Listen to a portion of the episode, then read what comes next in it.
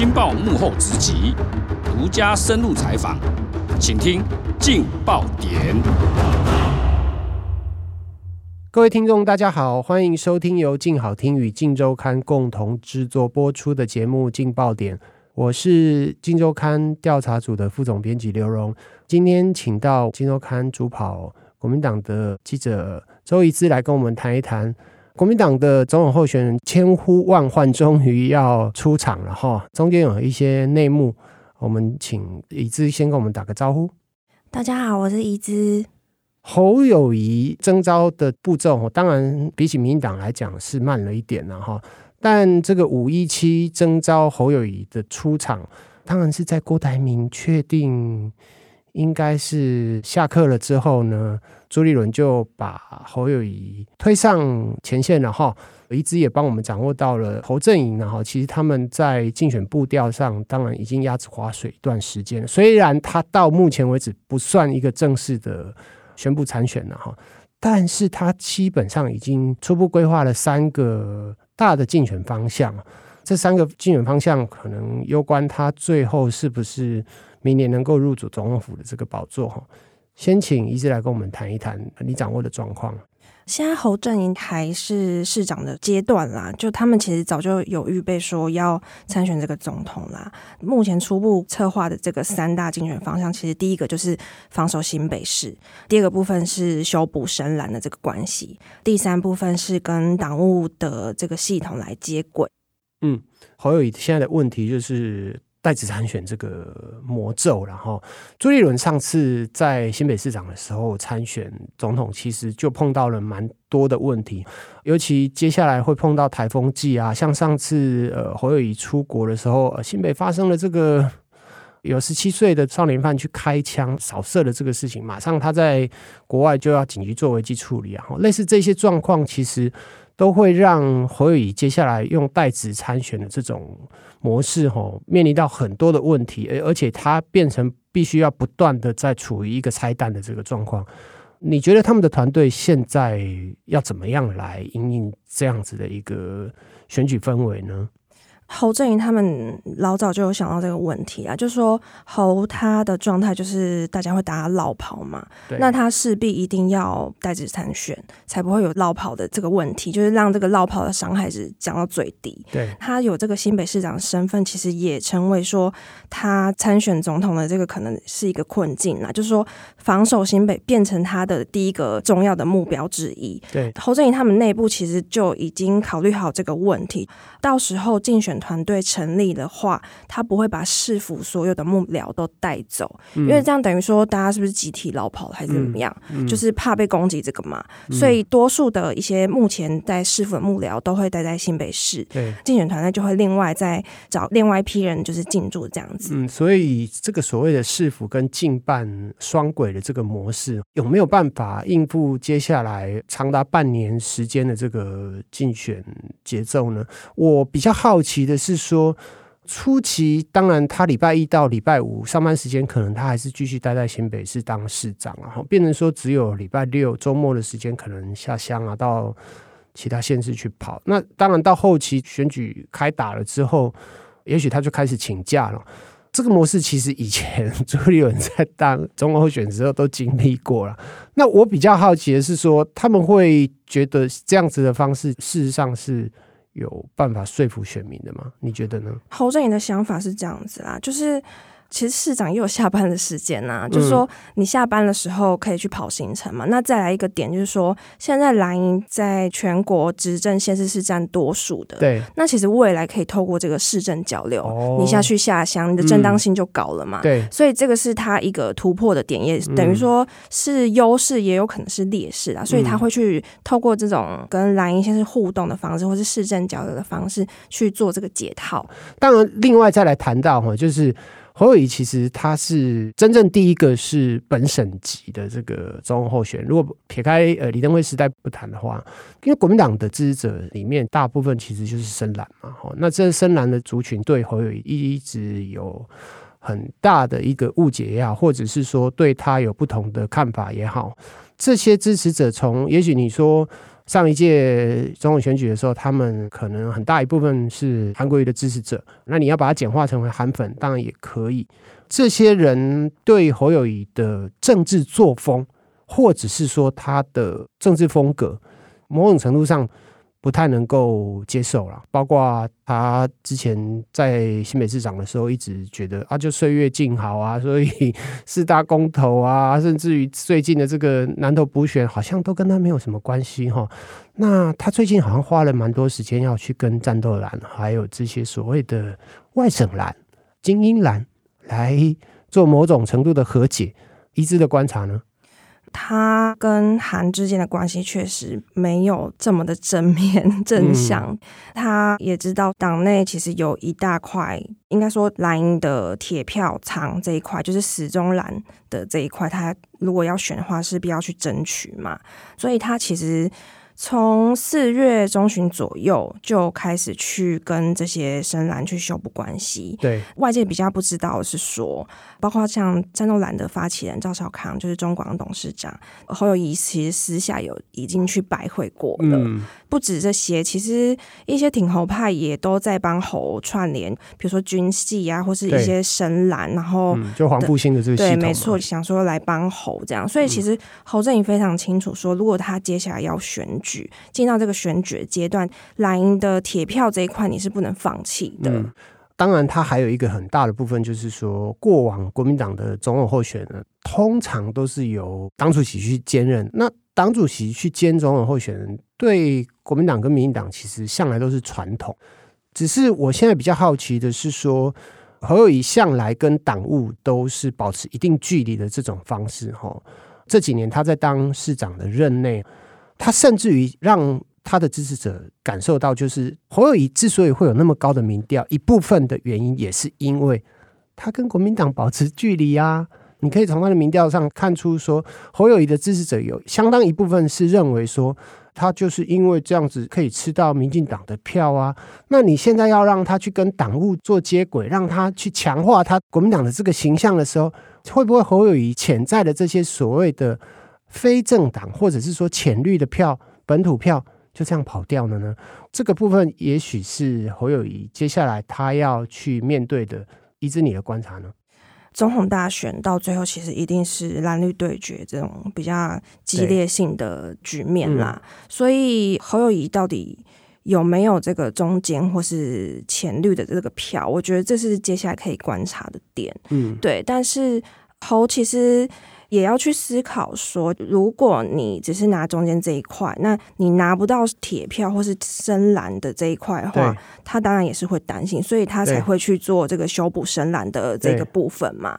那党务这一块，侯确实是没有什么过去的一些经验，所以他找了一些挺他的人来帮他处理这一块，比如说前国民党秘书长李乾隆啊，他也是担任过党职嘛，所以对蓝营这一块也非常的了解。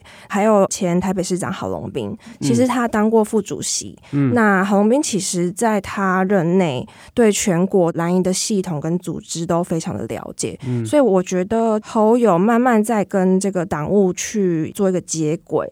那接下来进到选战的状况之后，比如说呃立委或是一些地方的组织的布局的话，这一块党务也会全力来挺他这样子。嗯，那党其实跟他的合作未来。最重要的关键人物其实还是总教练啊。那朱立伦扮演这一次总统大选总教练的这个角色，相对来讲，因为他们过去在新北市当市长跟副市长的这个合作经验嘛，哈，默契上我看起来其实是不会有太大的问题啦。朱立伦史上最佳的国民党的这个总教练，是不是能够成为定局的话，关键还是侯友宜的选举能不能过关啊？以现在朱立伦操作这次初选的状况来讲的话，其实这个是比较让人担心的啦。因为国民党有很多的支持者认为说，这一次初选征召搞到现在，然后最大的问题其实就是朱立伦没有给出一个很明确的游戏规则嘛。那侯友宜接下来要面对的就是，因为游戏规则不清不楚，所以包括郭台铭的支持者，他们要如何归队呢？朱立伦又要怎么样让这些支持郭台铭的人在短时间之内回过头来让他们死心塌地的为侯友宜辅选呢？国民党其实是一个综合地方派系跟综合仰赖地方派系很严重的一个政党。那这些人的组织票动员能力，其实都关系的侯友宜接下来选举顺不顺利啦。